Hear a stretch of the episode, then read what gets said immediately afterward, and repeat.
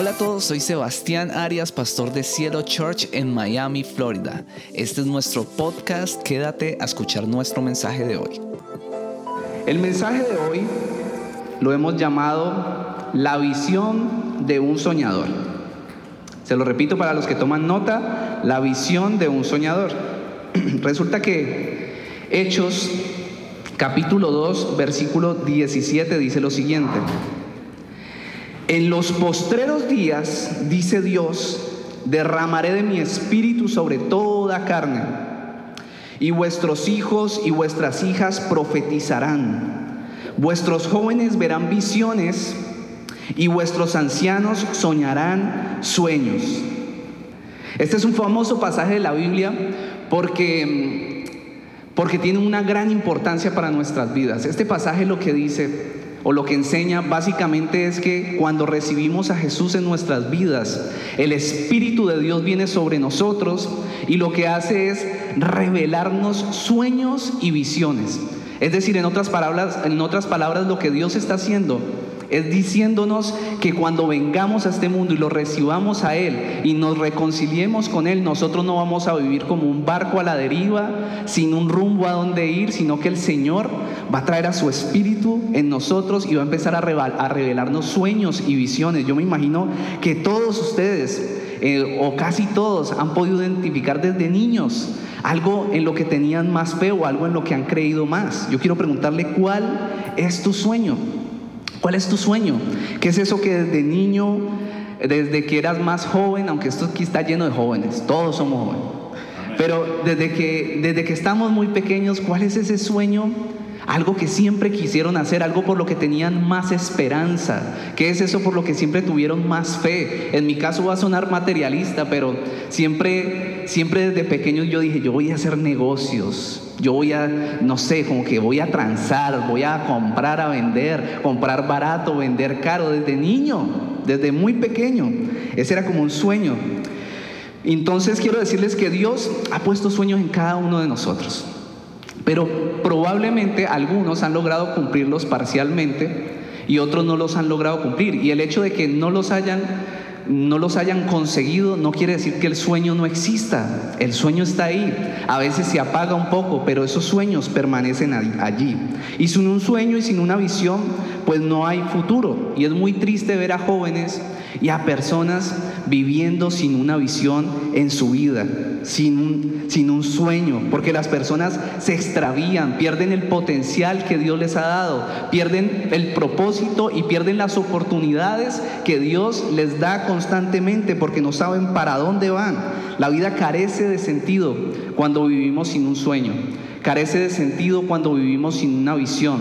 Por eso el Señor quiere que vivamos bajo la luz de un sueño que nos da, bajo la luz de una visión que nos da para nuestras vidas. Nuestra vida debe tener propósito y el Señor la pone a través de los sueños. Y si te da un sueño es porque lo vas a poder cumplir, es porque quiere que lo desarrolles. Proverbios 29, 18 dice lo siguiente, donde no hay visión, el pueblo se extravía Dichosos los que son obedientes a la ley. Resulta que sin visión, sin sueño, nos desenfrenamos. Vivimos en rebeldía y me incluyo allí porque cuando yo no tenía al Señor, yo sabía que estaba perdido. Yo sabía que yo iba por un camino que no me, no me conducía a ningún lugar. Es más, cuando no tenemos un sueño, una visión, nos tropezamos con nosotros mismos. Yo no sé si yo soy el único que vivía así, pero yo me mantenía tropezando me mantenía tropezando, me dejé de hablar seis meses con mi papá, seis meses enteros. Y no nos hablábamos de nada, nos encontrábamos en la casa así porque era una persona que no tenía una visión, no entendía para qué tenía unos padres, no, no, entendía para qué vivía, no entendía muy bien. Sabía que como que tenía unos sueños, pero como que estaban ahí, pero no entendía como por dónde dirigirme, no tenía visión. Pero resulta que cuando vivimos con la visión de Dios en nuestra vida, cuando se nos revela a nuestra vida eso, nosotros empezamos a caminar por un camino correcto, un camino de bendición. El Señor quiere que seamos bendecidos. A veces, no sé, la gente enseña afuera que mm, ah, es que la Biblia es un libro lleno de prohibiciones. Piensan en Dios y piensan en prohibiciones, piensan en la iglesia y piensan en prohibiciones, pero la Biblia, en realidad el Señor usa su palabra para protegernos y para bendecirnos. La voluntad de Dios es que seamos bendecidos. Esta no es una iglesia donde se habla muerte, esta es una iglesia donde se habla vida.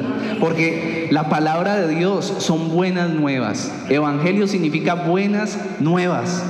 Este mensaje es una buena nueva para usted. Yo vengo a contarle buenas noticias para su vida. El Señor tiene sueños y visiones para ti y tú deberías de vivir bajo esa luz de una visión.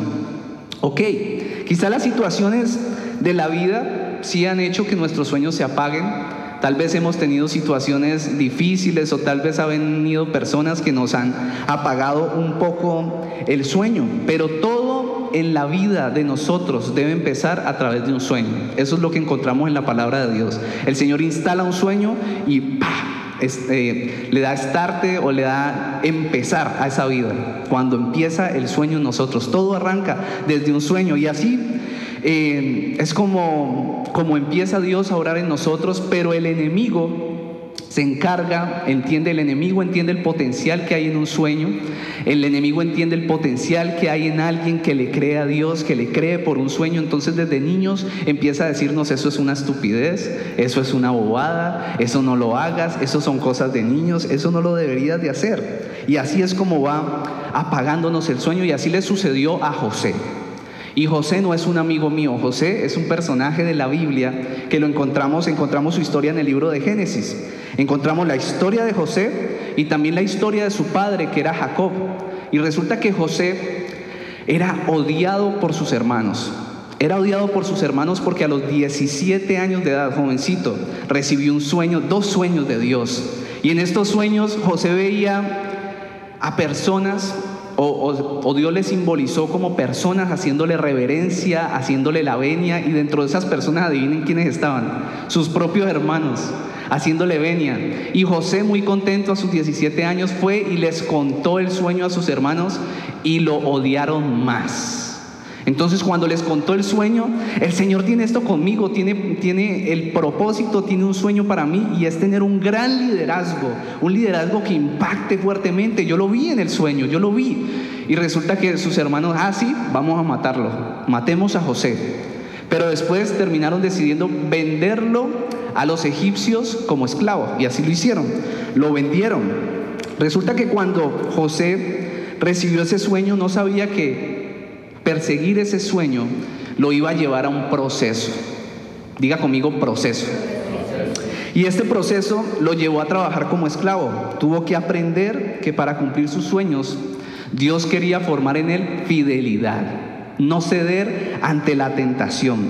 Tuvo que aprender a ser fuerte y permanecer en el Señor y hacer lo correcto. Y por hacer lo correcto lo enviaron a la cárcel. Siendo esclavo, después lo mandaron a la cárcel. Imagínense ese proceso.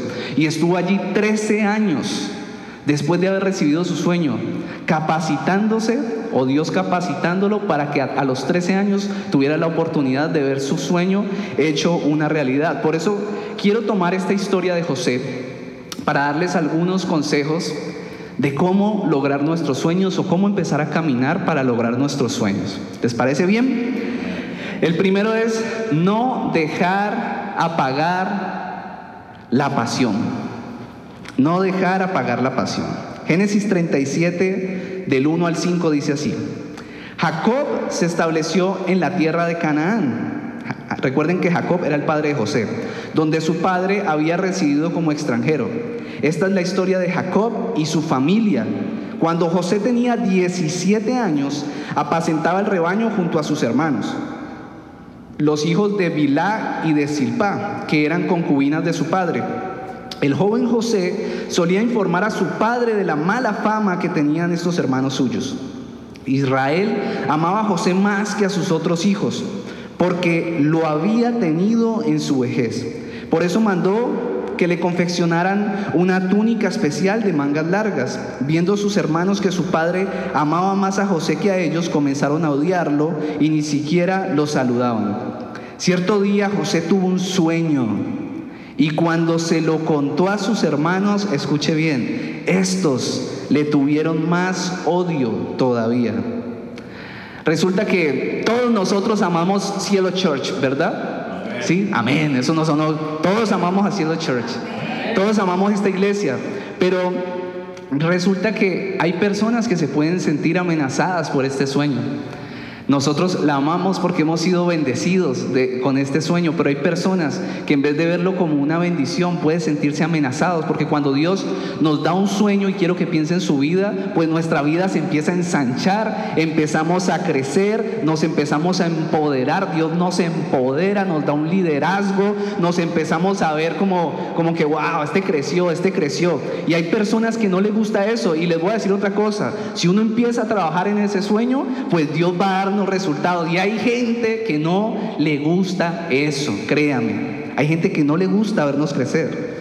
Los que no tienen visión se dedican a mirar lo que estamos haciendo los que tenemos sueños y muchas veces empiezan a declarar cosas que podríamos decir, bueno, no importa, no importa, no sé si algunos de ustedes han dicho, no importa lo que digan, pero les quiero decir algo, sí importa. Cuando, cuando empiezan a declarar cosas, le, le restamos importancia, pero sí importa, tiene importancia lo que las personas que no tienen sueños empiezan a declarar sobre nuestras vidas. Hay personas que amarán que emprendas lo que Dios ha colocado en tu corazón, pero otras personas no estarán listas para escuchar el sueño que Dios te dio, como le pasó a José. Los hermanos de José no creyeron en él, eran sus propios hermanos. Lo escucharon y su respuesta fue odiarlo más y después lo terminaron vendiendo como esclavo a los egipcios.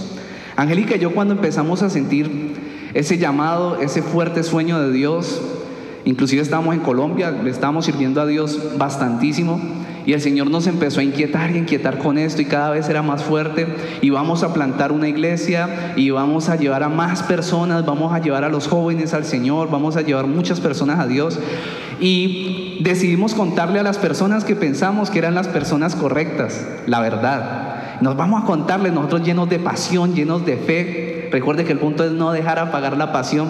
Estábamos apasionados por lo que Dios nos estaba dando. Y fuimos, invitamos a comer a estas personas. Esto nos pasó como en dos oportunidades. Y fuimos y cuando nos sentamos y mira, y el Señor nos ha puesto esto. Y cuando viajamos a Estados Unidos hemos visto que son los jóvenes casi no buscan al Señor y tenemos esta pasión. Y las personas como que... O sea, como que no estaban en el mismo espíritu que nosotros estábamos, no estaban en la misma atmósfera que nosotros estábamos viviendo. Y yo me paré, yo siempre he sido como muy para adelante, ¿no? Como que no importa lo que se me presente adelante, vamos. Y resulta que yo me paré yo le dije, mi amor, tranquila, no pasa nada. O sea, no pasa nada, el sueño lo tenemos, el Señor ya puso eso en nosotros, vamos para adelante. Pero un tiempo después, bueno, eso nos volvió a suceder y nosotros como que, ¿qué es lo que pasa? ¿Esto no viene de Dios o cómo es la cosa? El caso es que cuando empezamos a caminar, eso sí tuvo una repercusión en nosotros, en nuestra pasión y en nuestra fe. Empezamos a pensar como que esto no viene de Dios, ¿deberíamos hacerlo o no deberíamos hacerlo? Y empezamos como a dejar apagar un poco eso, pero el Señor es hermoso y empezó a poner de nuevo ese fuego en nosotros y como que persistan, persistan porque esto es parte del proceso y nosotros empezamos a seguir, a seguir, a seguir y aquí estamos. Proverbios 18, 21 dice lo siguiente, en la lengua está el poder de la vida y de la muerte. Proverbios 18, 21. En la lengua está el poder de la vida y de la muerte. ¿Por qué sí importa lo que las personas declaran por este pasaje? Porque así como nuestra lengua tiene poder y el poder de Dios está en nuestra lengua y cuando nosotros decimos hay vida ahí, en la vida de Alex, ahí tiene que haber vida. Pero asimismo si usamos para declarar muerte a alguien, podemos hacerlo marchitar. Y eso lo enseña la palabra. Jesús le habló a la higuera y esa higuera se secó de una vez con sus palabras. Lo declaró y fue seco. Entonces esas palabras, aunque sean personas que, que no tienen a Dios, o incluso a veces son personas que tienen al Señor y declaran cosas sobre nosotros, pues puede tener una repercusión. Y tal vez tus sueños se han ido apagando por esa misma situación.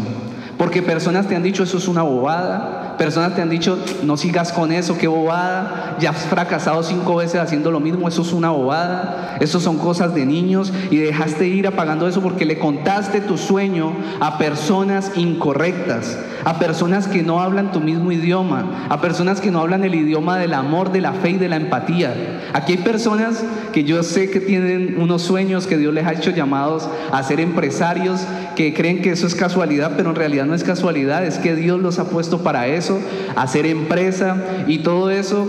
Y también yo sé que han tenido sus crisis, sus momentos en que han avanzado y quieren como retroceder. Y aquí yo sé que han recibido palabra de vida, han recibido una palabra de parte de Dios diciéndole, no pares ahí, continúa conmigo, que yo estoy contigo.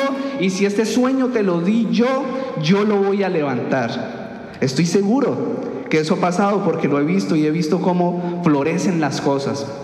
Ser un, soñador nos puede llevar a tiempos de mucha soledad, a tiempos difíciles, porque cuando uno tiene un sueño grande que amenaza a otros o que hace sentir a los otros amenazados, pues sencillamente va a ser difícil encontrar a alguien que te entienda, alguien que te pueda ayudar, alguien que te acompañe porque uno empieza a ver las cosas con otros ojos, uno empieza a hablar de otra manera, pero quiero decirte algo bonito, para eso tenemos al Espíritu Santo, porque cuando vienen esos momentos de soledad que también Angélica y yo hemos vivido, momentos de soledad, momentos donde le hemos contado, le contamos a las personas, ahorita estamos viviendo los frutos de todo esto, ¿no?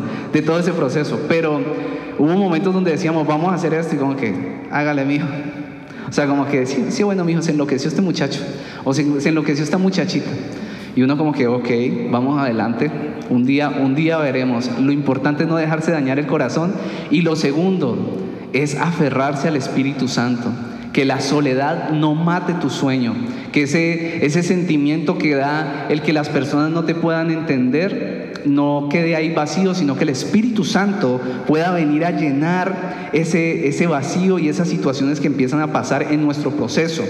Solo los soñadores entienden a otros soñadores. Aprendas en esa frase. Solo los soñadores entienden a otros soñadores. Y le voy a dar el ejemplo preciso con José. José entonces fue vendido a los egipcios. Y allá en Egipto lo agarró como esclavo un hombre llamado Potifar, que era el jefe de la guardia, tenía un puesto muy grande. Y este hombre le dijo, venga para acá muchacho, tenía 17 años. Y le dijo, usted va a trabajar aquí en mi casa. Lo puso a trabajar. Este hombre hizo un trabajo muy bueno allí en este lugar, pero se vio frente a una situación de tentación muy fuerte y por hacer lo correcto, por no caer en esa tentación, por ser fiel a Dios, resulta que terminó en la cárcel. Y allí en la cárcel, adivine de quiénes se rodeó, de soñadores. Venían personas que tenían sueños y le decían, mira José, tuve este sueño. Y José tenía una habilidad que Dios le había dado, un don, y era el poder interpretar sueños. Y empezaba a interpretarle los sueños, no se ponía a decirles malas noticias, a decirles, no, tu sueño no sirve. Le dicen, no, lo que el Señor dice allí en ese sueño es esto. Debes rodearte de ese tipo de personas, de personas que hablan vida a tu vida, que tú vas y le dices, estoy pensando esto, yo sé que es una locura, pero Dios me puso eso y tú le, y tú le deberías de decir, y esas personas que están a tu, lado, a tu lado te deberían de decir, sí es una locura, pero vamos a hacerlo porque tenemos al Señor, el Señor está con nosotros y el Señor lo va a hacer nuevamente. Tú no debes rodearte de personas negativas, de personas que hablan muerte a tu vida, sino de personas que crean en el Señor como tú crees, que sueñan como tú sueñas. Rodéate bien. En la predicación pasada hablábamos de lo importante de las personas que nos rodean. Hoy les vengo a decir nuevamente, rodéate bien, rodéate de personas que sueñen tus sueños, que sueñen contigo, que te ayuden a salir adelante cuando estás solo, cuando estás sola, que te den una palabra de aliento, un abrazo y te digan, vamos para adelante, aunque eso no haya dado fruto hasta ahora, esto va a dar fruto porque el Señor está contigo. Vengo a decirte que no debes desanimarte si han declarado cosas negativas contra ti. Le hablo a todos los que están aquí, a los empresarios, a las personas que han decidido recuperar su familia, a las personas que han decidido diferentes cosas en su vida, no se dejen desanimar porque personas que no sueñan con ustedes han declarado cosas en contra de sus vidas. Amén. Ok. El segundo punto es, la fe sin obras está muerta. La fe sin obras está muerta. Santiago 2.17 dice así. Así también la fe, si no tiene obras, es muerta en sí misma. Resulta que a muchas veces que yo oro, empiezo a decir, muchos me han escuchado, Señor, renunciamos a las obras, declaramos que la única obra que trae salvación es la obra de Jesús en la cruz. Eso que Él hizo, esa obra nos da salvación. Nosotros no somos salvos por nuestras propias obras. No hay nada que podamos hacer nosotros para que Dios nos ame más. Y yo siempre confieso eso. Pero resulta que en este contexto de este pasaje, lo que el Señor nos está diciendo a través de Santiago es, si usted tiene una visión, Dios le ha dado fe para algo, usted tiene que afirmar esa fe con una acción. Es decir, el Señor te pone un sueño, pero con tus acciones demuéstrale que le crees. Esto habla de los pasos de fe. Resulta que el Señor no nos da a nosotros sueños mediocres. El Señor no nos da a nosotros sueños destinados a fracasar. El Señor te dará un sueño de éxito. Pero en gran medida eso va a depender de nosotros. Eso va a depender de nosotros porque nosotros tenemos que hacer lo natural y el Señor se encarga de hacer lo sobrenatural. Y la vida de José no es el único ejemplo de esta situación.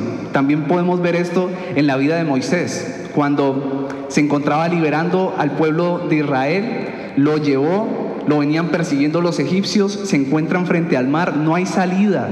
No hay salida, no tienen para dónde ir. Y si recuerdan, Moisés coge lo primero que tenía en su mano, que fue su vara, la pone en la tierra y el mar se abre en dos. Moisés hizo lo que tenía, lo que, tenía que hacer en el mundo natural y el Señor hizo lo sobrenatural. Las aguas se abrieron en dos. Así obra en nuestra vida. Nosotros tenemos que hacer lo natural. El Señor se encarga de lo sobrenatural. Amén. Esto también significa, este ejemplo que les acabo de poner, significa que Dios va a proveer todo lo que necesitamos para desarrollar nuestros sueños.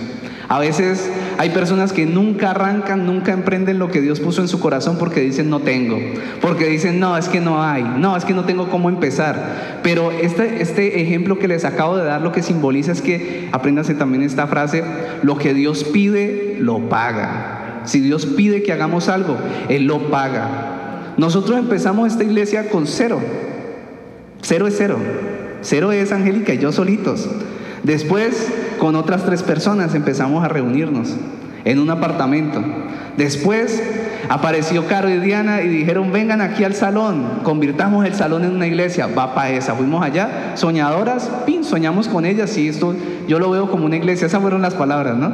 Esto lo convertimos en una iglesia. Los sábados en la noche el salón de belleza se convertía en iglesia, los domingos en la tardecita cuando terminábamos lo volvíamos a convertir en salón y después yo dije, listo, en el 2021 vamos a buscar otro lugar para reunirnos, ya los niños están haciendo mucha bulla, necesitamos un espacio.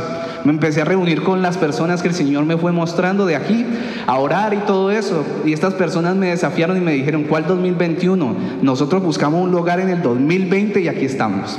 El Señor abrió las puertas, con cero empezamos. El Señor va a proveer lo que necesitas para empezar el sueño que Él pone en ti. Esa empresa, esa manera de restaurar tu casa, no sé cuál sea tu sueño, esa manera de hacer negocios, ese sueño que tienes de tener una familia bendecida. Dios te va a dar lo que necesitas para eso. Y quiero entonces en este punto darles tres consejos pequeños muy sencillos que podemos aprender de la vida de José para alcanzar nuestros sueños. Y el primero es una revelación impresionante. Trabajo, trabajo. ¿No les gustó eso? ¿No les gustó eso? Repita conmigo, trabajo. Trabajo. Resulta que hagamos una recapitulación. José tiene este gran sueño de ser grande y Dios permite una cantidad de circunstancias en su vida y este hombre terminó de esclavo en la casa de Potifar. José no sabía trabajar, pero Dios lo mandó a trabajar en casa de Potifar. José fue el mejor trabajador en ese lugar. Fue el mejor. Si ustedes se ponen a leer su historia, van a encontrar que tiempo después Potifar lo puso a cargo de todas sus propiedades y llegó a ser el administrador de todo. Y tiempo después, cuando fue a la cárcel, él seguía trabajando bien y esto lo llevó a tener la oportunidad de estar frente al faraón una gran oportunidad, pero él trabajó siempre bien. Y yo soy de los que piensa que nosotros los hijos de Dios debemos ser los que mejor trabajamos, los que trabajamos con excelencia, los que llegamos de primero, los más puntuales, los que tenemos la mejor actitud, que estamos sonrientes cada día. Yo he trabajado con personas, eh, soy abogado en Colombia, y he trabajado con personas donde uno no sabe qué esperar cada día porque su actitud todos los días es diferente. No, usted debe ser una persona que todos los días uno sabe quién es esa persona. Ustedes me ven aquí, ustedes saben que todos los días Sebastián es el mismo Sebastián. Una buena actitud y vamos para adelante, vamos a organizar esto enfocados y vamos a hacerle así. Debe de ser usted. Eso es lo que el Señor muestra. Obviamente tengo mis, mis fallas y todo eso. Usted también las debe de tener. Pero lo que le quiero decir es, el Señor espera que nosotros, sus hijos, trabajemos bien y debemos llegar a un momento donde los grandes empresarios del mundo, esto debería de pasar, cuando los grandes empresarios del mundo digan, voy a buscar gente para trabajar, pero solo quiero que sean hijos de Dios, porque esta gente es honesta, porque esta gente trabaja bien, porque esta gente tiene la mejor actitud, porque son los mejores. Ayer estábamos hablando con alguien que dicen que tiene una voz muy bonita y entonces que, tal vez quisiera eh, cantar en la iglesia, y, yo he repetido esto, varios me han escuchado decirlo. Aquí van a predicar los mejores, los que lo hagan mejor, incluso si predican mejor que Angélica y, para, y, que yo, eso a mí no me hace sentir amenazado ni amenaza mi seguridad, porque yo quiero estar rodeado de los mejores. Yo quiero que aquí canten los mejores, que me hagan mejorar, que me hagan esforzarme. Yo quiero estar rodeado de las mejores personas, con mi esposa. Y así pasaba con, con José, entendían este principio. Nuestra manera de trabajar no debería de reflejar, no debería de ser de acuerdo a lo que nos pagan. Hay gente que dice, es que me pagan poquito, trabajo mal. No, no, no, no, no. Nuestra manera de trabajar debe de ser de acuerdo a la fe que tenemos. Si usted cree en un Dios que es bueno, que es soberano, o sea, que tiene poder sobre todas las cosas. Si usted cree en un Dios que es poderoso para bendecir y para recompensar, pues usted trabaja bien siempre porque usted sabe que su recompensa no viene solo de un salario, su recompensa viene de Dios que hizo los cielos y la tierra y tiene poder incluso sobre su jefe, sobre su jefa y sobre su empresa. Dios le puede bendecir aún más. Debemos trabajar de acuerdo a la fe que tenemos. Si tienes fe de que Dios es bueno, Dios te va a recompensar. Hay personas que salen de la universidad y al otro día quieren ser gerentes. De una vez quiere estar embilletado, como decimos en Colombia. Hay personas que llegan a este país y al otro día quieren tener el mejor empleo, estar vacilando por ahí por la Ocean Drive en tremendo vehículo así descapotable. Al otro día se bajaron del avión y ellos dicen, no, en Estados Unidos, mejor dicho, están tirando dólares así. Hay que trabajar, señores. Hay que trabajar. El Señor va a bendecir. Dios quiere bendecirnos. ¿Saben? Yo he aprendido a conocer a un Dios que está así, listo para bendecir. Ese es el Señor que se me ha revelado a mí. Estoy listo. Pero ¿cuándo vas a empezar a trabajar y a vivir bajo mis principios? ¿Cuándo vas a aprender a vivir en excelencia? Te di capacidades. Te he dado todo lo que necesitas. Empieza. Empieza a mover esa fe. Yo voy a bendecirte. Eso es lo que Dios nos enseña. Trabaja bien y demuéstrale a Dios que eres digno y digna de ser promovido o promovida. El segundo punto allí es oportunidades. José aprendió a provocar oportunidades y a aprovechar oportunidades. El trabajo que él hacía bien provocó oportunidades. El trabajo que él hizo en casa de Potifar provocó la oportunidad de que estuviera al mando de todo lo de Potifar y les repito, posteriormente ese trabajo que hizo bien allí le generó otra oportunidad disfrazada de cárcel, disfrazada de cárcel. José le fue fiel a Dios en la casa de Potifar, pero resulta que no les he contado una parte de la historia. Estando en la casa de Potifar, él se iba y la mujer de Potifar, él ya estaba en un cargo alto allí, trabajando con él, él era el jefe de la guardia de Egipto, y él se iba a trabajar y José quedaba allí a cargo de todo en la casa pero la esposa de Potifar empezó tan, a echarle las miradas, empezó tan, como decimos en Colombia, le empezó a gatear, le gateaba, le gateaba a José y le decía, José, vení, nos acostamos, pasemos un rato. Y José decía, no, no, ¿yo cómo me voy a acostar? No, Yo, yo voy a ser fiel y leal a Potifar, que es mi amo, y yo voy a trabajar bien y voy a ser fiel a Dios. Yo no voy a caer en esa tentación.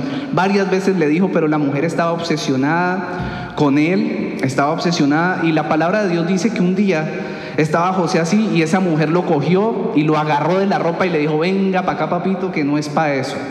Y José salió corriendo, se soltó y salió corriendo, salió corriendo de esa tentación. Y esta mujer, la mujer de Potifar, quedó con su ropa, sus vestiduras en las manos. Posteriormente, cuando llegó Potifar, esta amable mujer le dijo a Potifar, ese tipo que tú pusiste a cargo de todo intentó abusar de mí. Imagínense eso.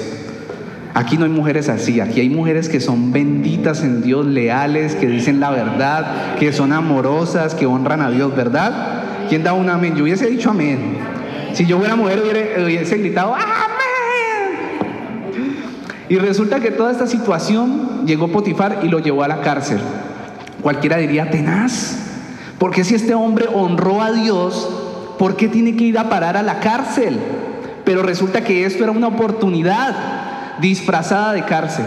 Tal vez muchos de ustedes, ya les voy a explicar por qué, pero tal vez muchos de ustedes han visto, han honrado a Dios, han sido fieles y han visto que les han pasado situaciones que parecen adversas, como que, hey, men, como dice un amigo mío, men, me estoy portando bien, men, que no sé qué, y mira lo que me pasa. Resulta que a veces las oportunidades vienen disfrazadas de cárcel vienen disfrazadas de una situación difícil, pero en realidad Dios tiene propósito con esa situación, tiene el propósito de capacitarnos y de promovernos. Cuando este hombre José llegó a la cárcel, conoció al copero del rey, conoció al copero del rey, tuvo un sueño, Dios lo usó con este hombre y tiempo más tarde, 13 años después, después de muchos años estando afuera, el faraón tuvo un sueño y llamaron a José.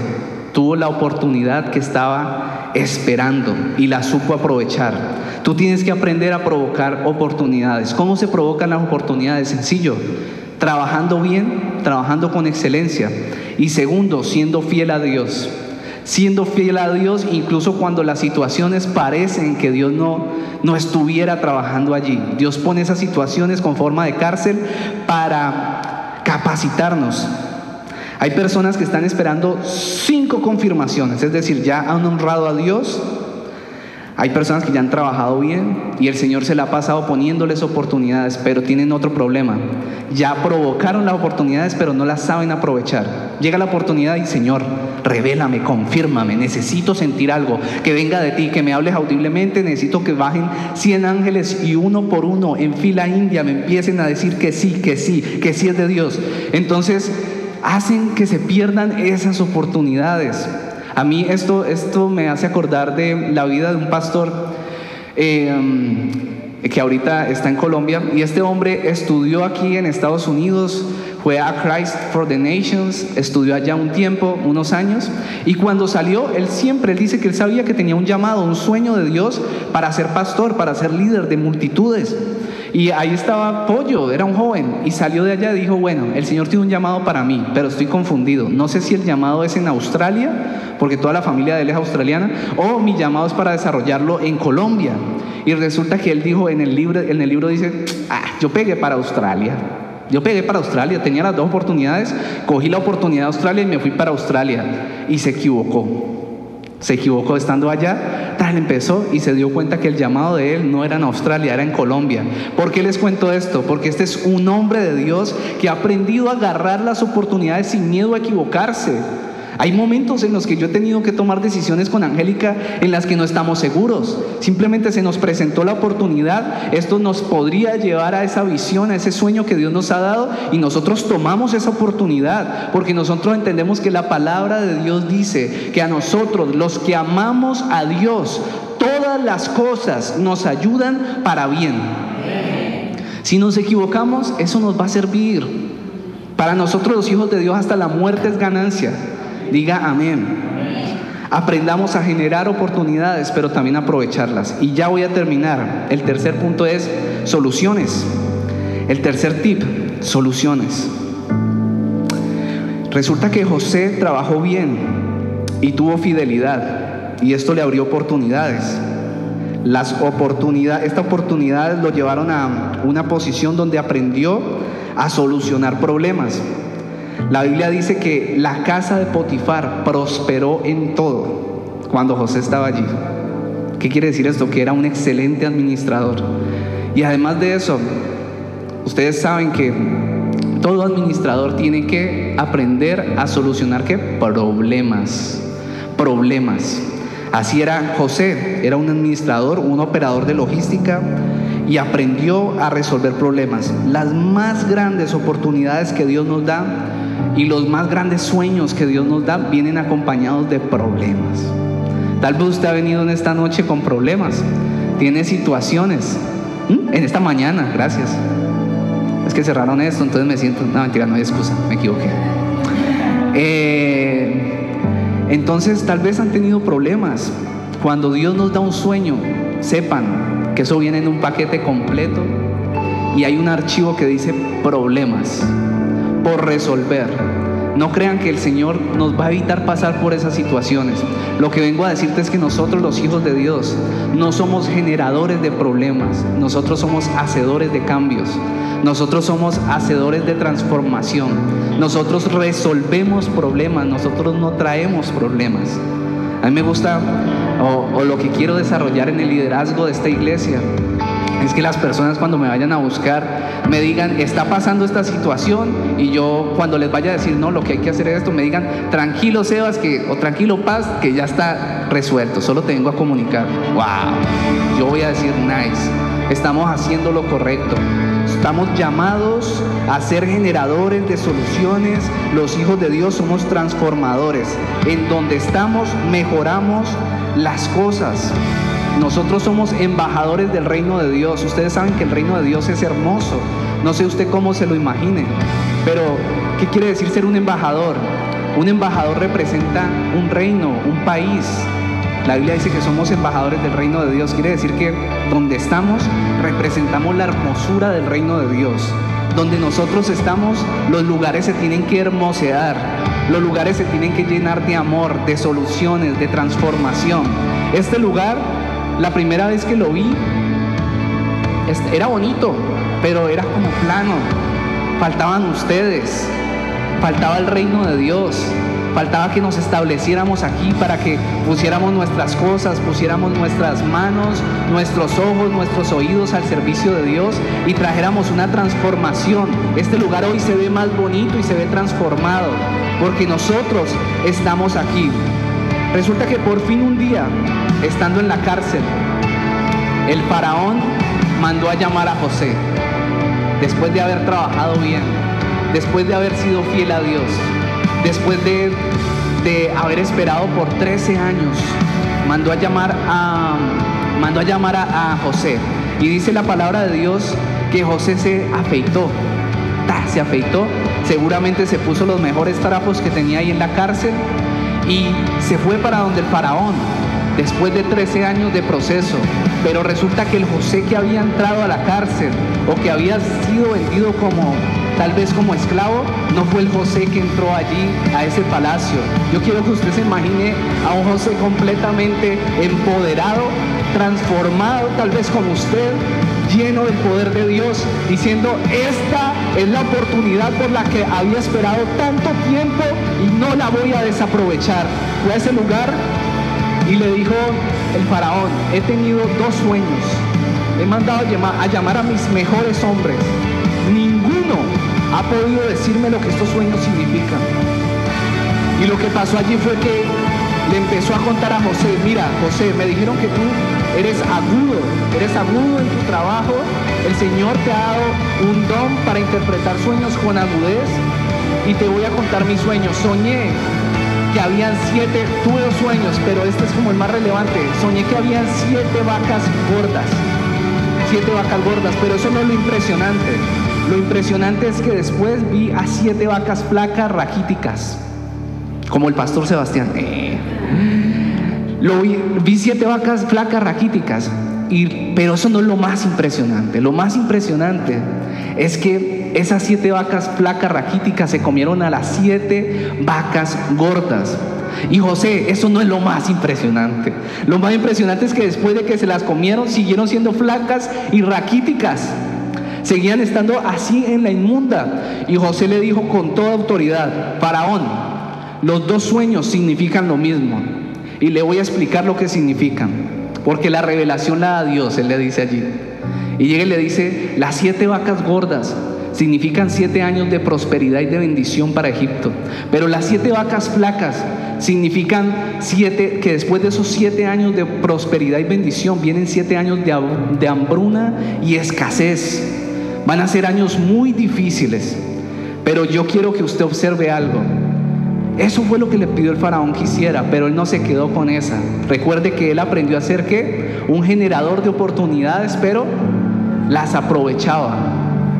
Este punto se llama soluciones.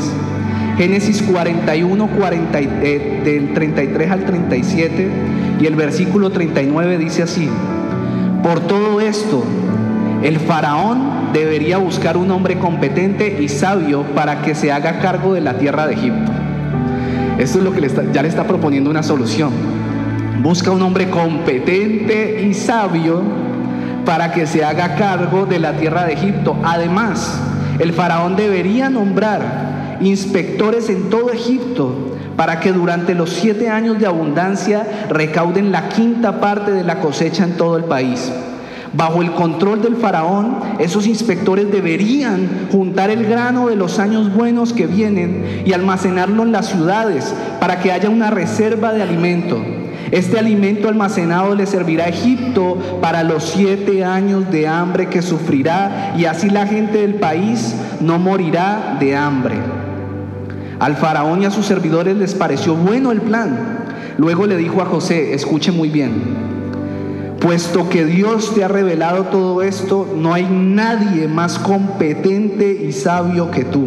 Quedarás a cargo de mi palacio y todo mi pueblo cumplirá tus órdenes. Solo yo tendré más autoridad que tú porque soy el rey.